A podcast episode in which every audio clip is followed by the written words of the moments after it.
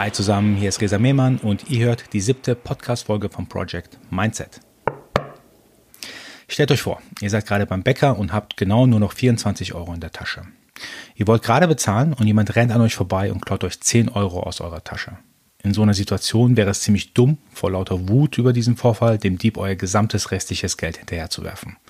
Allein schon der Gedanke daran ist ja absurd. Und ihr denkt jetzt auch bestimmt, worauf zum Teufel möchte ich eigentlich jetzt hinaus? Also ich denke, diese Analogie passt perfekt, wenn man die 24 Euro durch 24 Stunden ersetzen würde. Ihr habt 24 Stunden am Tag, da kommt jemand vorbei, aus irgendeinem Grund äh, fängt die Person, er oder sie, eine Diskussion oder einen Streit mit euch an und ihr habt bereits schon eine Stunde in diese Diskussion reingeworfen quasi. Die andere Person geht weiter, aber ihr regt euch noch den gesamten restlichen Tag über diesen Streit auf.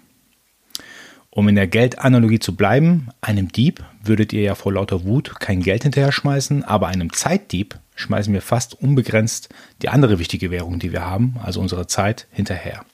Ist doch mega komisch von uns. Ich bin auch ehrlich, lange Zeit war ich genauso drauf, dass ich mich nach Diskussionen oder Auseinandersetzungen mit anderen Menschen noch relativ lange gedanklich damit beschäftigt habe.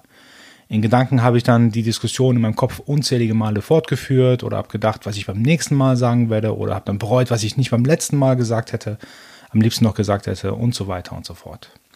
Als ich aber zum ersten Mal die gerade genannte Analogie gehört und versucht habe zu verstehen, dass man in dem Fall Geld durch Zeit ersetzen muss, wurde mir bewusst oder das erste Mal bewusst, was für ein Ausmaß an Zeitverschwendung ich bis jetzt in meinem Leben betrieben habe. Das Problem sind ja eigentlich nicht die Zeitdiebe an sich, weil Streitigkeiten und Diskussionen kommen ja immer wieder. Das Problem sind aus meiner Sicht unser Umgang mit Emotionen und den daraus folgenden Gedanken, die wir dann haben. Emotionen werden ja andauernd durch irgendwas getriggert. Also wie gesagt, Streit zu haben oder eine Diskussion zu haben oder in der Arbeit, in der Zusammenarbeit mit Kollegen und so weiter. Oder allein schon das Scrollen durch Social Media, das bewegt ja auch schon Emotionen. Ähm, in diesem Fall beispielsweise wie Neid oder Abträgung, äh, Abneigung oder was auch immer. Jetzt könnte man sagen, relativ einfach sagen, hey, dann lass doch die Emotionen weg. Äh, versuch doch deine Emotionen zu kontrollieren. Also ich bin ehrlich, ich glaube nicht, dass es möglich ist, Emotionen in irgendeiner Form einfach wegzulassen oder abzustellen. Man kann seine, seine Gedanken kontrollieren, aber Emotionen sind ja quasi erstmal sowas wie Reflexe. Ihr kennt doch bestimmt den Kniescheibenreflextest beim Arzt. Wenn man vorsichtig auf die Kniescheibe draufhaut, dann bewegt sich der Unterschenkel so nach vorne und das ist ein Reflex, den kann man auch gar nicht kontrollieren oder gar nicht auch erst versuchen, dass es nicht passiert. Es passiert einfach. Und ich glaube, bei Emotionen verhält es sich absolut ähnlich. Wir haben teilweise gar, keine, gar keinen Einfluss darauf, welche Emotion jetzt in einem gewissen Moment durch irgendeinen Trigger entsteht. Deswegen sage ich den Leuten, hey, versuch doch erst gar nicht die Emotion als was Negatives zu sehen, sondern versuch mal ähm, die Emotion als quasi einen Übermittler von Informationen über dich selber zu sehen.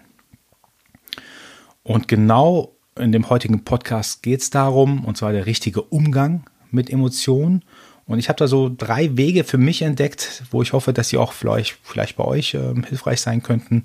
Und wenn ihr wie immer Fragen und Anregungen habt zu diesen drei Wegen, dann schreibt mir einfach danach. Bin auch sehr gespannt auf euer Feedback. Aber starten wir erstmal mit Nummer eins. Emotionen sind Informationsübermittler und nicht per se schlecht. Man muss Emotionen, die durch irgendetwas getriggert worden sind, beispielsweise von diesen Zeitdieben, was ich gerade gesagt habe, als genau das erkennen, was sie sind. Überbringer von Informationen. Genauer gesagt Informationen über mich selbst. Da war offensichtlich ein Trigger, der bei mir eine Emotion wie Wut, Scham, Neid, was auch immer, Eifersucht ausgelöst hat.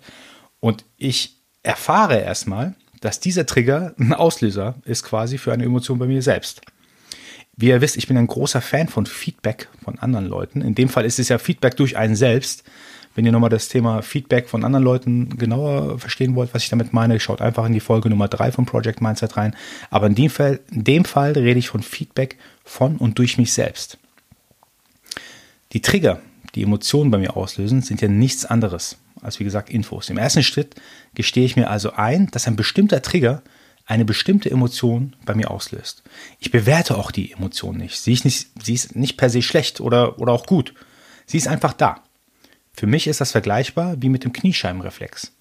Wenn man vorsichtig draufhaut, dann bewegt sich der Unterschenkel reflexartig nach vorne. Wenn man irgendeinen Trigger hat bei den Emotionen, dann passiert ja auch ein Reflex. Und wie ich darauf reagiere, ist quasi der zweite Teil. Also im ersten Teil Emotionen als Informationsübermittler anerkennen und nicht per se schlecht finden.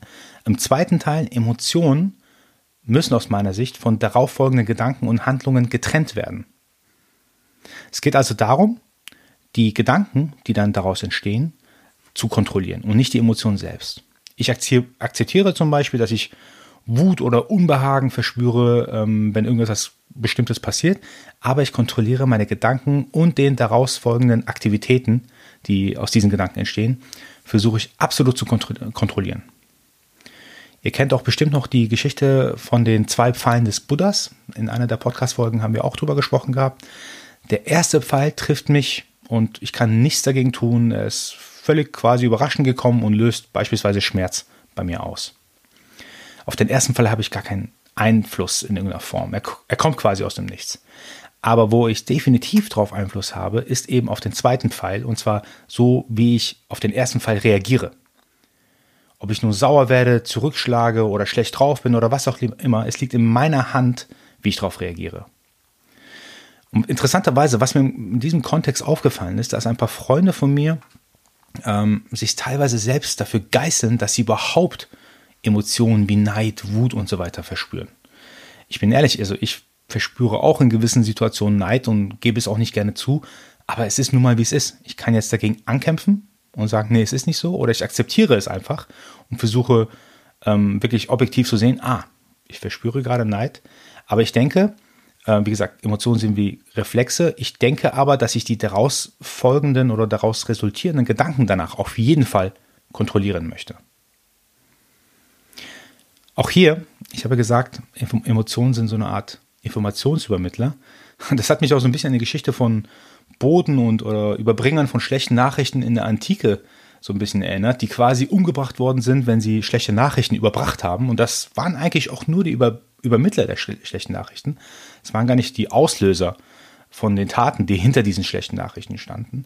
Ähm, das ist auch absurd zu sagen, der Übermittler ist quasi der Bösewicht. Also die Emotionen in dem Fall sind quasi die Bösewichte. Nein, es sind einfach nur Informationen, die jetzt übermittelt worden sind.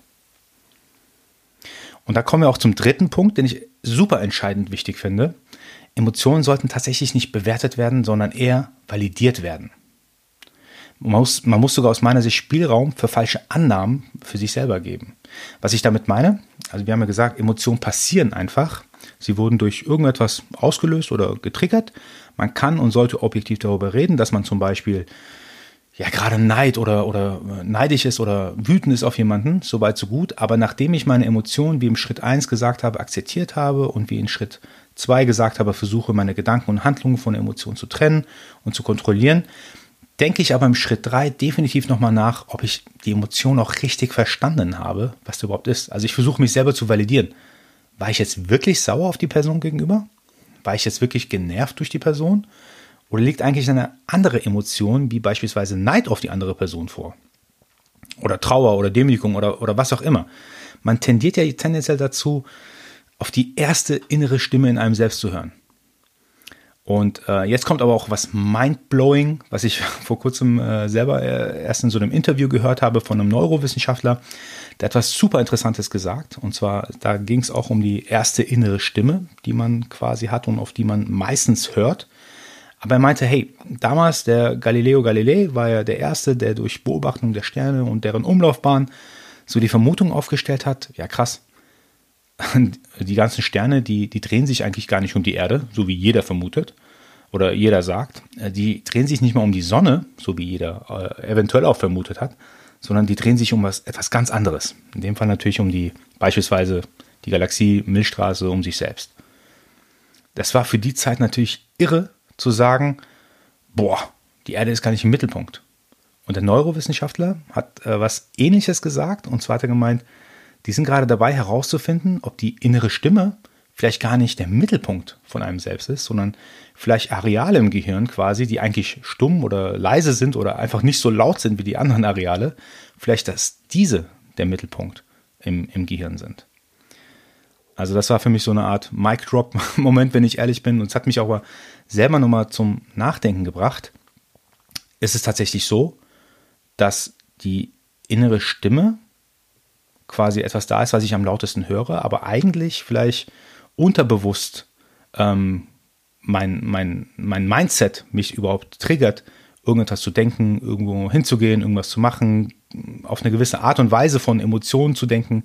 Und das ist, wo ich auch sage, ich versuche auch selber, wenn ich eine Emotion habe, wenn ich merke, die Emotion ist da, wenn ich meine erste Vermutung ist, das ist jetzt Wut, versuche ich da nochmal tiefer zu bohren. Ist es tatsächlich Mut? Kann es was anderes sein? Ich habe beispielsweise früher einen Kollegen in der Arbeit gehabt, der ging mir so richtig auf den Sack und ich konnte es auch nicht so genau sagen, woran das liegt. Ich habe auch lange darüber nachgedacht und darüber habe ich vor ein paar Tagen mit einem Kumpel von mir gesprochen. Ich glaube, ich war in dem Moment vielleicht eher sogar so ein bisschen neidisch über den Effort, den er in seine Arbeit reinsteckt ähm, und ich es nicht gemacht habe und ich irgendwie gefühlt neidisch drauf war. Das klingt zwar ein bisschen komisch, aber das ist mir in dem Fall tatsächlich nach längerer Zeit aufgefallen.